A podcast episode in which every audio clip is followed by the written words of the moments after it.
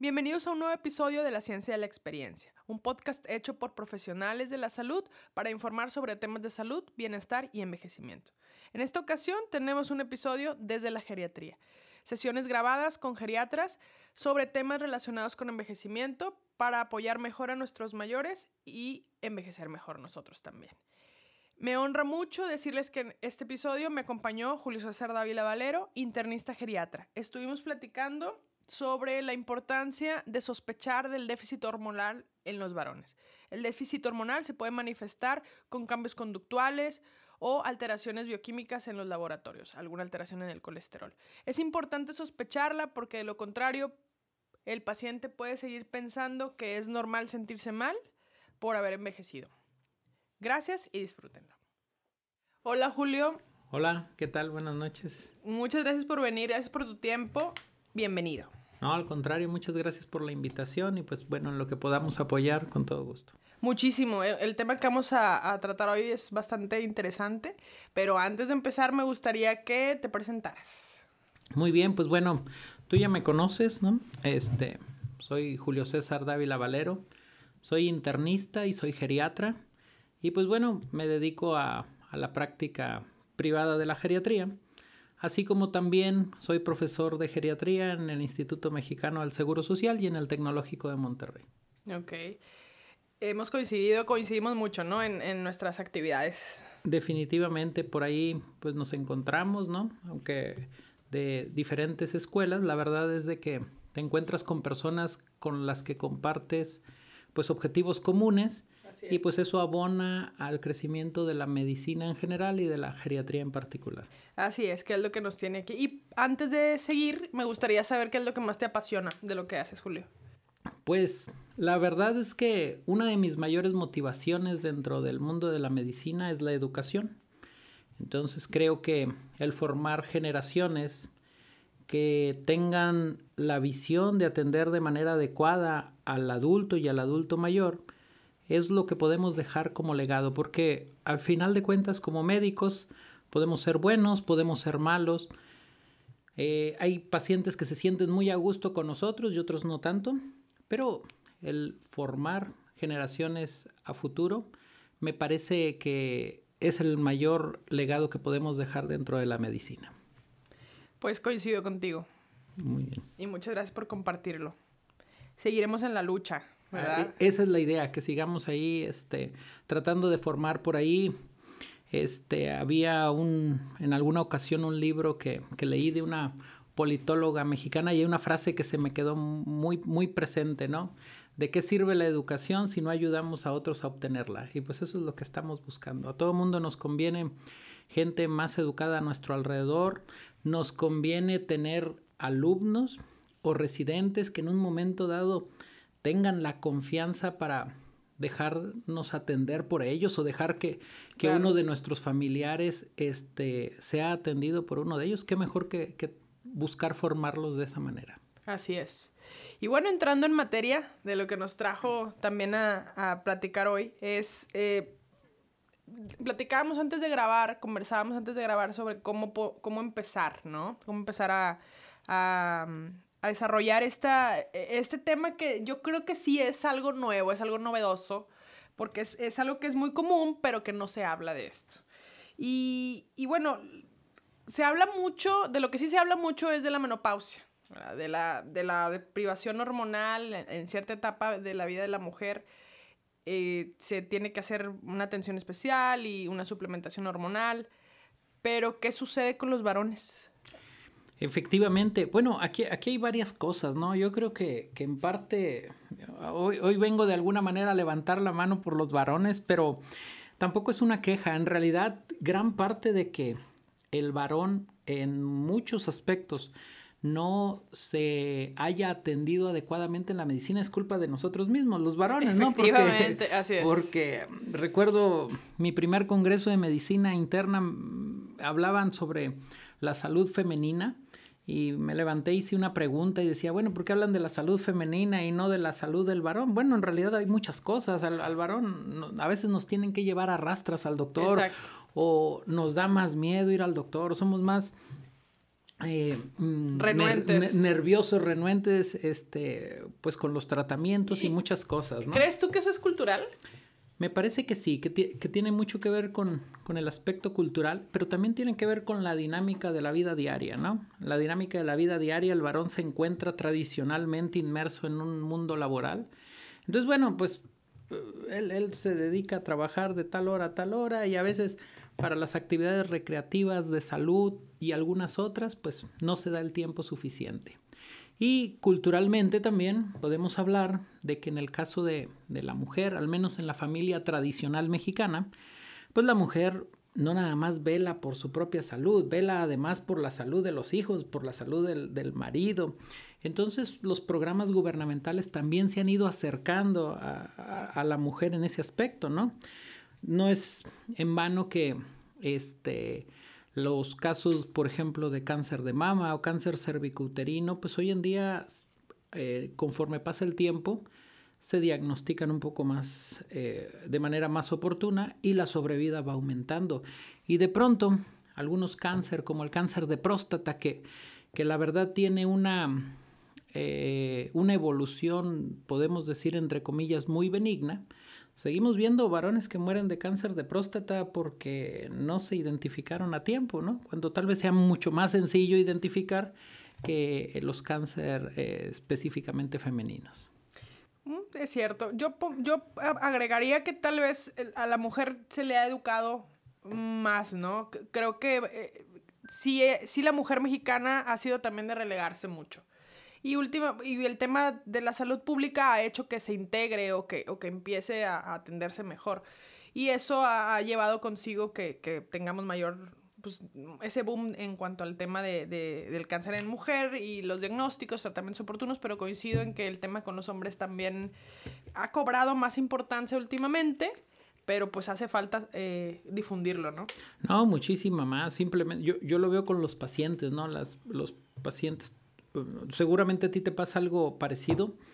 Este, una por, por expectativa de edad, pero la otra en realidad seguramente tienes más pacientes este, mujeres que pacientes varones, ¿no? Eh, ¿Por qué? Porque este, hablando en un matrimonio, ¿no? Es más fácil que vaya la mujer al consultorio y que lleve un tratamiento y como tú dices, este, en términos generales, está más educada en los temas de salud que nosotros los varones, ¿no? Entonces, este, coincido totalmente.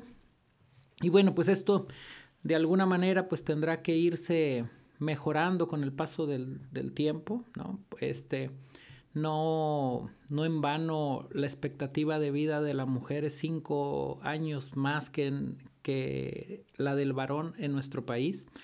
Eh, pero tendremos que ir mejorando y tendremos que ir acercándonos también a las necesidades eh, del paciente de, de, sexo masculino.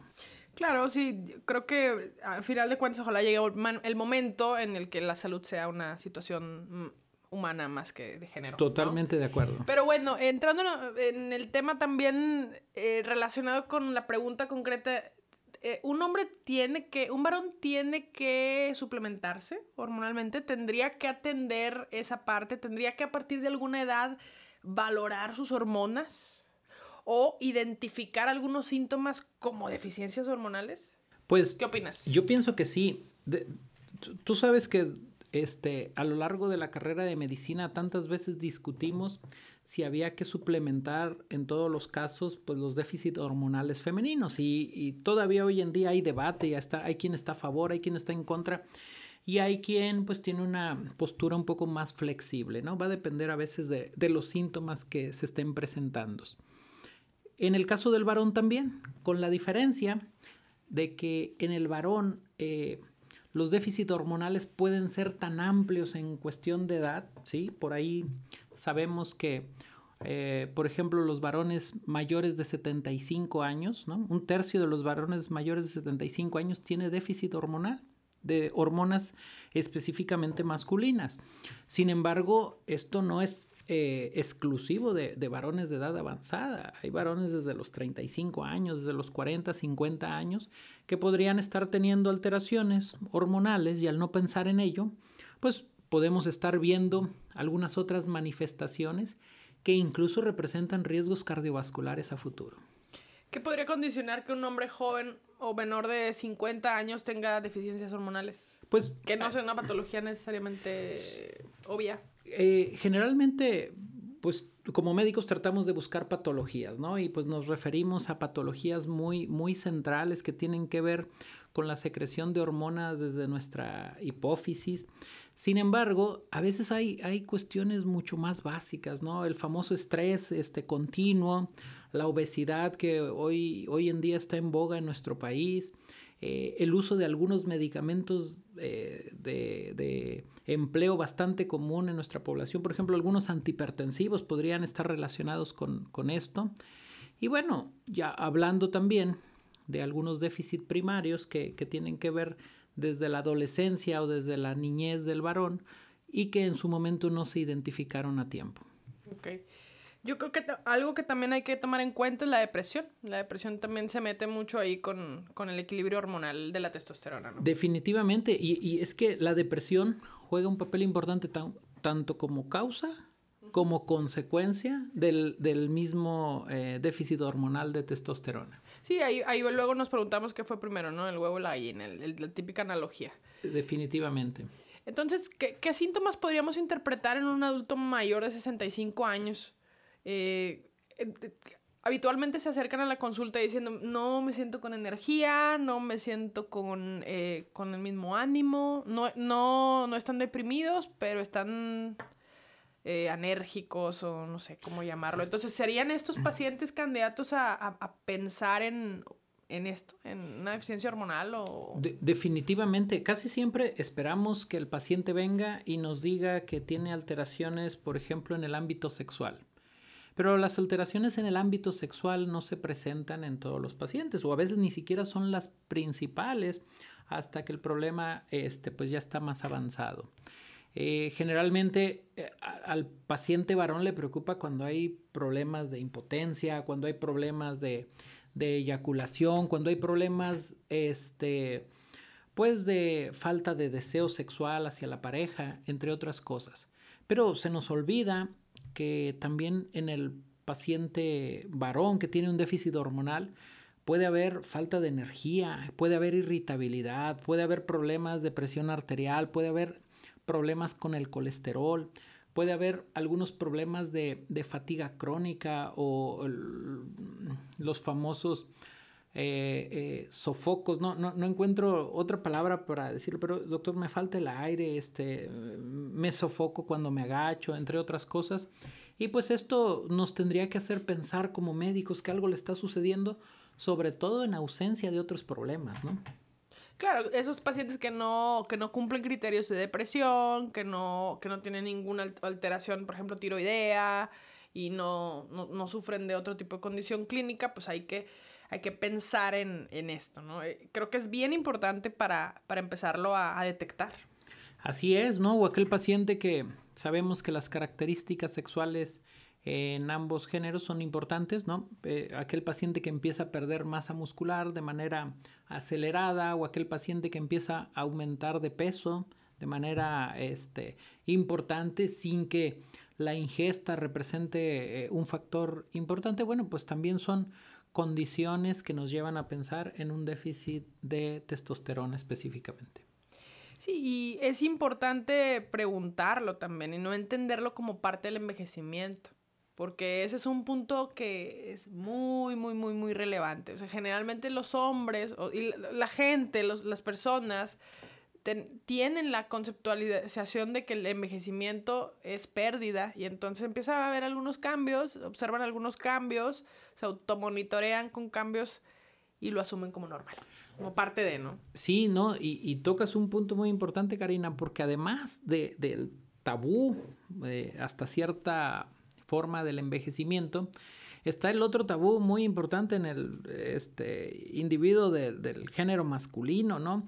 ¿Cómo, ¿Cómo, le vas a preguntar en, en, nuestra sociedad mexicana si tiene él algún problema hormonal? En realidad, para algunos resulta de pronto hasta ofensivo decir, oiga, doctor, pues ¿cómo? cómo ¿Quién cree que soy? O, o ¿por qué está pensando que, que yo todavía no puedo? Eh, alguna situación de este tipo cuando en realidad es un tema de salud y es un tema de salud que se tiene que abordar desde el mismo punto de vista como se aborda un problema de colesterol, como se aborda un problema de depresión, como se aborda un problema de diabetes, como se aborda un problema de, de hipotiroidismo, entre otras cosas y que además pues tiene solución. Ese es el otro punto, es decir, lo abordas porque además le puedes ayudar al paciente para que el paciente esté en mejores condiciones, ¿no? A veces eso es la familia, son los hijos, es la esposa, son los familiares más cercanos los que vienen y dicen, no hombre, es que mi papá está bien, se, enoja de todo, ¿no? no nada más lo tocan y, se enoja y antes no era así. O mi papá anda muy distraído y, y, este, antes resolvía todos los problemas sin mayor problema, estaba al tanto de todo y ahora anda bien distraído, se le olvidó pasar por mí a la escuela. Eh, este tipo de situaciones que se empiezan a hacer más frecuentes y de pronto se hacen un examen porque en el trabajo este, pues tienen derecho a algún chequeo médico o van al seguro social por cualquier otro motivo y sale el colesterol elevado, ¿no? Y empiezas a preguntarles y, no, pues fíjese que sí, desde hace tiempo ya me aprieta más el pantalón y, ¿sabe qué, doctor? Pues la verdad es que sí, yo de, pronto me enojo y no sé ni por qué. Y, y entonces, bueno, pues eh, habrá que pensar en, estos problemas en pacientes con esas características. Lo que comentas es muy importante porque a veces lo que, lo, que, lo que interpretamos es solo la punta del iceberg. O sea, el valor de colesterol elevado, la irritabilidad, la podemos adjudicar a la personalidad. Y es bien importante que tanto profesionales de la salud como las mismas personas mayores o quienes estén en contacto con mayores pues entiendan que a veces este tipo de situaciones pueden venir de algo más. Como profesionales de la salud estamos obligados a, brindar esa atención, ¿no? Y ese abordaje completo. Esto que dices es totalmente cierto. De pronto hay dichos populares, ¿no? Que por, no por ser populares sean menos sabios. De hecho, algunos son muy sabios, ¿no? Por ahí hay un, un dicho muy popular que dice genio y figura hasta la sepultura. Y esto tiene que ver precisamente con lo que acabas de mencionar, la personalidad. Nosotros a lo largo de la vida podemos ir cambiando muchas cosas, incluso el carácter puede irse modificando. Pero la personalidad de un individuo difícilmente se modifica a menos de que exista alguna situación que la esté modificando. Y esta situación es tan diversa que tiene que ver con problemas afectivos, problemas cognitivos, problemas neurológicos, problemas hormonales, entre muchos otros. Entonces, cuando identificamos que un individuo está modificando su personalidad y, este, y, y no encontramos una razón específica para ello, como profesionales de la salud, pues estaríamos obligados a buscarla. Oiga, fíjese que, mi marido es muy corajudo. Oiga, y, esto es reciente. No, toda la vida ha sido así. Bueno, eh, es parte, es parte de la personalidad de ese individuo. A lo mejor no nos extraña tanto, ¿no? Oiga, fíjese que, pues mi marido antes, este, pues no le gustaba acercarse a, a las mascotas y demás. Y ahora, pues, este al, a la mascota que, no quería recibir en la casa, pues es el que, el que más la cuida. Ah, caray, bueno, e, e, esa es una situación también eh, que, va haciendo que cambie la personalidad del individuo. Entonces hay que poner atención en esos pequeños detalles que a veces son positivos para la convivencia familiar y a veces no son tan positivos para la convivencia familiar, pero pues nos llevan a, a pensar, a ver qué está sucediendo, ¿no? Claro, entonces podríamos eh, decir que en un varón de 65 años o más, que tiene cambios, algunos cambios conductuales, que no tienen una repercusión mayor, que de repente es una queja crónica de fatiga, queja de falta de energía, eh, dentro del abordaje que habitualmente hacemos, tendríamos que incluir un perfil hormonal. Definitivamente, este, yo últimamente, en los últimos meses, me he llevado sorpresas al respecto porque en realidad son más visibles otros parámetros, ¿no? Son más visibles parámetros que tienen que ver, por ejemplo, con alteraciones de la tiroides, con alteraciones en la función renal, en la función hepática. Pero no hay que dejar de, de voltear a ver los problemas hormonales en el varón.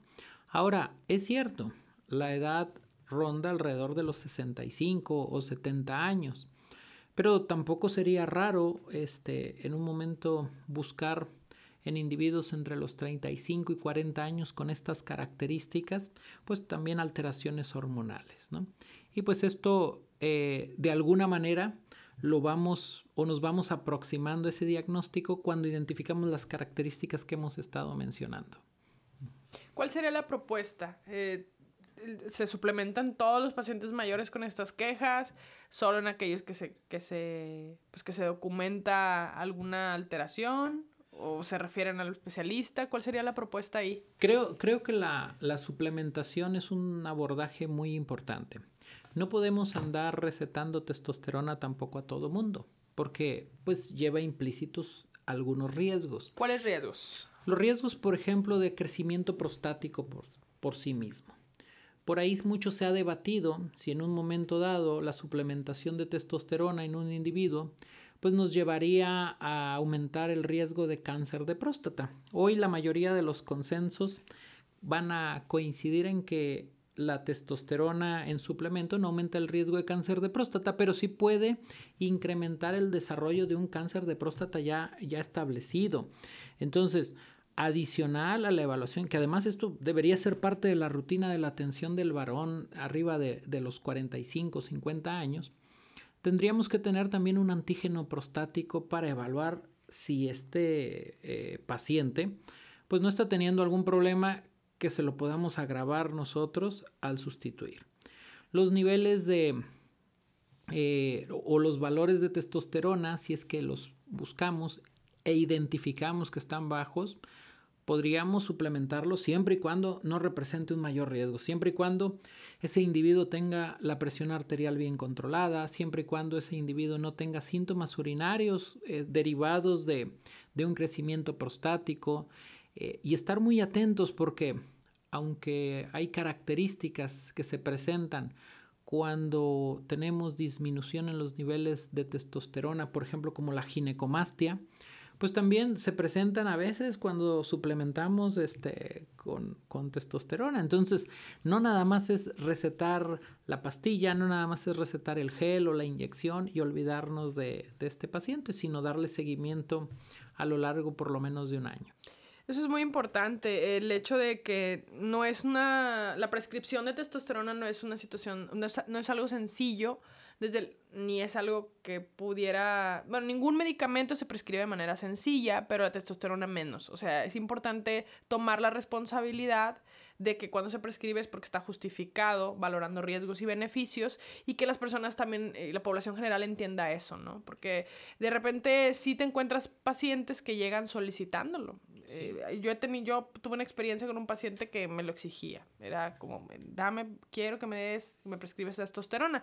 Mm, si no hay una indicación clara, pues mm, tampoco se trata de la prescripción a diestra y siniestra, nada más para satisfacer las necesidades de la gente. Así es, ¿no? Y, y, ahí, pues lo recomendable también es investigar qué le está pasando, ¿no? Porque como tú dices, de pronto llegan y es que mi amigo la usa y dice que se siente muy bien y yo la quiero usar. Pues sí, nada más que tú no sabes por qué se le recetó a tu amigo, por qué no, tú no sabes por qué se le recetó a tu hermano, a tu padre, a tu compadre, entre otras cosas. Si tú tienes realmente la necesidad, bueno, vamos a hacer una evaluación completa de la situación y probablemente, probablemente, este, pues sí, se utilice. Y si no, bueno, pues también habrá que decirlo, ¿no? Habrá que decirlo. Definitivamente. Y bueno, aparte de la, de la, del tema de la presión arterial elevada, de la cuestión del crecimiento prostático, ¿qué otros efectos tiene la testosterona? Bueno, pues podría... A, veces, ginecomastia, me decías. A, a, veces ginecomastia, incluso en individuos que no están bien valorados, si no la indicamos con precisión, pues el aumento de, de, del riesgo de infartos del miocardio, ¿no? Sobre todo, pues relacionados mucho con, con la misma presión arterial entre, entre otras cosas. Eh, pudiera ser algo de agresividad en algunos individuos, ¿no? Aunque bueno, generalmente si tienen un déficit y lo que estamos haciendo es suplementar y llevamos una vigilancia adecuada para no excedernos en la dosis, eh, pues tampoco esperamos este, una agresividad mayor. Pero también sabemos que hay pacientes que que tienen predisposición a esto, ¿no? Que tienen predisposición, que tienen algunos antecedentes previos de violencia, entre otras cosas, pues habrá que usarla con precaución. Sí, es muy importante y no dejar eh, tampoco de lado el hecho de que eh, estamos sugiriendo el abordaje de una deficiencia hormonal en un varón mayor con ciertas características. Así es. Que ya obviamente antes de eso se tuvo que haber descartado lo más común, problemas tiroideos, trastornos neurocognitivos o situaciones conductuales asociadas a, a problemas neurodegenerativos, etcétera, ¿no? Sí, definitivamente, ¿no? Incluso antes de, del déficit hormonal, pues habría que pensar en todos esos factores que llevan a un individuo a tener este, pues este cuadro clínico. Y sin duda eh, creo que se acomoda bastante bien, por ejemplo, en pacientes con cambios de conducta, fatigas crónicas, dentro del abordaje, está súper, súper justificado el, el perfil hormonal. Claro, y te, tú, tú, misma sabes que últimamente tenemos este, pues una expectativa de vida y una esperanza de vida que va en crecimiento. Cada día vemos más pacientes, hombres y mujeres, eh, en edades que cuando tú y yo éramos este, niños, pues nos parecían este, pues bastante, bastante grandes, ¿no? Y hoy sabemos que hay individuos de 65 años en plenitud de, de, funciones mentales, en plenitud de funciones laborales, en plenitud de relaciones familiares y que tienen todavía una expectativa de vida bastante amplia por delante y que, y que eh, la calidad de vida a la cual este, pues ellos aspiran, eh, pues es todo un tema de, de, un derecho importante y que nosotros como profesionales de la salud pues les podríamos ayudarles a que alcancen este, pues ese beneficio. Definitivamente, y seguir insistiendo en promover que el envejecimiento no es deteriorarse, ¿no? Y que estos cambios que van surgiendo y que son indicadores de, de que algo no anda bien, pues que se tienen que revisar, no asumir y, y, y generar ahí un, una resignación de, bueno, pues así ya me tocó, ¿verdad? Ya, ya, ya así me quedo, y, este, y ando deprimido todo el tiempo y ando irritable todo el tiempo. No, tal, tal vez tenga uh, uh, corrección ese, esa situación. Y es importante porque la, las generaciones, espero yo, que estemos cada vez más ocupadas de nuestra salud, ¿no? Y y eso incluye eh, la salud hormonal, la salud sexual, y pues es, esperamos entonces cada vez se, pueda considerar más esto, ¿no? Eh, de, de, las deficiencias hormonales, se detecten, que lo, lo pensemos más seguido, pues. No, y, y, lo que dices es muy importante porque aún hoy en día, este, pues muchos temas son tabús incluso en la consulta, ¿no? Yo eh, he tenido pacientes con los cuales es difícil hablar del tema. He tenido pacientes a quienes les solicito un nivel de testosterona y ya no regresan porque lo consideran hasta una ofensa a, este, a, su, eh, ¿qué podríamos decir? A su masculinidad. Eh, pero en realidad no, en realidad es un tema de salud, es un tema de salud que se tiene que abordar como tal. Se tiene que abordar eh, en pareja. Hay pacientes que hasta después de varias consultas, cuando ya te tienen eh, confianza, pues comentan todos estos malestares, ¿no? Oiga, pues sí, es que sabe que tengo problemas de colesterol, pero además tengo fatiga, pero además tengo, este, ando irritable todo el tiempo, pero además, este, pues se me olvida pagar la tarjeta de crédito, este, de manera bastante frecuente, pero además, y, y, y empieza, ¿no? Esta lista de situaciones pues que nos llevan a, a, a identificar los problemas. Definitivamente. Y bueno, ¿qué, ¿qué, condiciones tendríamos que cuidar quienes, bueno, o tendrían que cuidar quienes están antes de los 60, quienes están en los 30, quienes están en los 40, para prevenir una deficiencia hormonal? ¿Es posible? Yo pienso que sí. Eh, hace algunos años, tal vez ya unos 10 años, por ahí la Federación Internacional de, Alzheimer, eh, hablaba de algunas medidas que tendríamos que tener para prevenir el Alzheimer. Y después cuando las analizaba, ellos hablaban alrededor de cinco medidas que tenían que ver con cuidar el corazón, mantenerse físicamente activo, fomentar la socialización, este, estar permanentemente capacitándose, ¿no? Atender las enfermedades a tiempo, cuidar el cerebro. Entonces, cuando te das cuenta que ese tipo de medidas para prevenir el Alzheimer. No nada más sirven para prevenir el Alzheimer, sino que sirven o para disminuir los factores de riesgo cardiovascular, sirven para disminuir eh, los factores de riesgo cerebral, sirven eh, para que un individuo viva más y mejor, sirven para hasta prevenir cáncer, sirven para mejorar el grado de envejecimiento exitoso de una persona, pues entonces empiezas a recomendarlos. Y de pronto la gente dice, sí, sí, ya sé, doctor, que tengo que hacer ejercicio. Sí, es decir, es muy fácil decirlo, no es tan fácil hacerlo, pero al final no hay una fuente de la eterna juventud y la única manera en la que nosotros podemos lograr vivir más años, pero sobre todo mejores años, pues es a través de estas medidas preventivas. Y aplica también para el caso de, de los déficits hormonales, ¿no? aplica también para eh, pues las enfermedades crónicas a las cuales este pues en la actualidad nos enfrentamos como la diabetes, la hipertensión, los problemas de colesterol, entre otros. Claro, eh, digo, si bien en, dimensiones eh, no todos los varones enfrentan una andropausia o una deficiencia hormonal, nos decías que hasta una tercera parte, ¿no? Sí, en una tercera parte. Sintomáticamente, ¿no? Así es. Eh, eh, lo, digo en relación a lo que son las mujeres, que, a lo que son, en el caso de nosotras mujeres, que, que sí, el 100% vamos a tener... Sí, y, hay, hay, una edad muy marcada, ¿no? en, un y hay mucha estadística, ¿no? Relacionada con eso. Pues bueno, creo que es importante mencionar que, que existe y que hay que abordarlo. Sí, definitivamente. Y esto abona nuevamente, ¿no? A este tema que, que, es muy importante señalar que tiene que ver con la calidad de vida, ¿no? Eh, yo recuerdo alguna anécdota de alguno de, los alumnos hace ya varios años, tal vez 8 o 10 años, pasábamos visita y me decía, eh, porque lógicamente en un hospital ves personas este, pues, con algunos problemas de salud importantes, ¿no? Y me decía, doctor, yo no quiero llegar a viejo, ¿no? Y le decía yo, bueno, nada más hay una manera de no llegar a viejo. Me decía, ¿cómo? ¿Cómo? Hasta se, hasta se mostró muy interesado. Le digo, pues la única manera de no llegar a viejo es morirse antes. Entonces, la mayoría de las personas queremos vivir más y queremos vivir mejor. Entonces, hay que lograr que las condiciones en las que actualmente nos desempeñemos, pues nos lleven a vivir de una manera, eh, pues, más adecuada a nuestra vejez. Sí, y es lo más barato. Eh, no, sí, es lo más barato. Es lo más barato en términos de costos como tal. Pero si lo tomas en cuenta eh, eh, en que lleva la voluntad, como eso no se puede cuantificar, creo que por eso llega a ser más difícil, ¿no? Exactamente. Mm, entonces, creo que hay que seguir haciendo esto, hay que, hay que seguir promoviendo esto para que la gente entienda y que entendamos todos que tenemos mucho por hacer.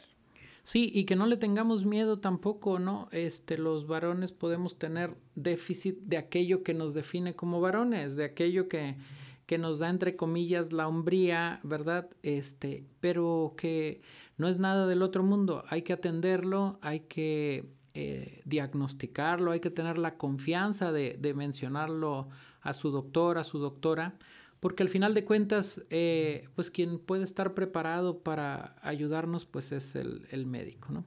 Pues bien, eh, muchas gracias por, tu tiempo y, definitivamente hay que seguir promoviendo esto, como digo, y nosotros como profesionales de la salud siempre mantenernos abiertos a lo que nuestros pacientes nos quieran expresar, porque eso también es importante, ¿no? Tener, no poner una barrera. Sí, definitivamente, ¿no? Porque a veces este, al paciente se le dificultan estos temas y nosotros entre la prisa y entre las barreras que le podríamos poner al tema, pues eh, perdemos oportunidad de ayudar a mucha gente a estar mejor.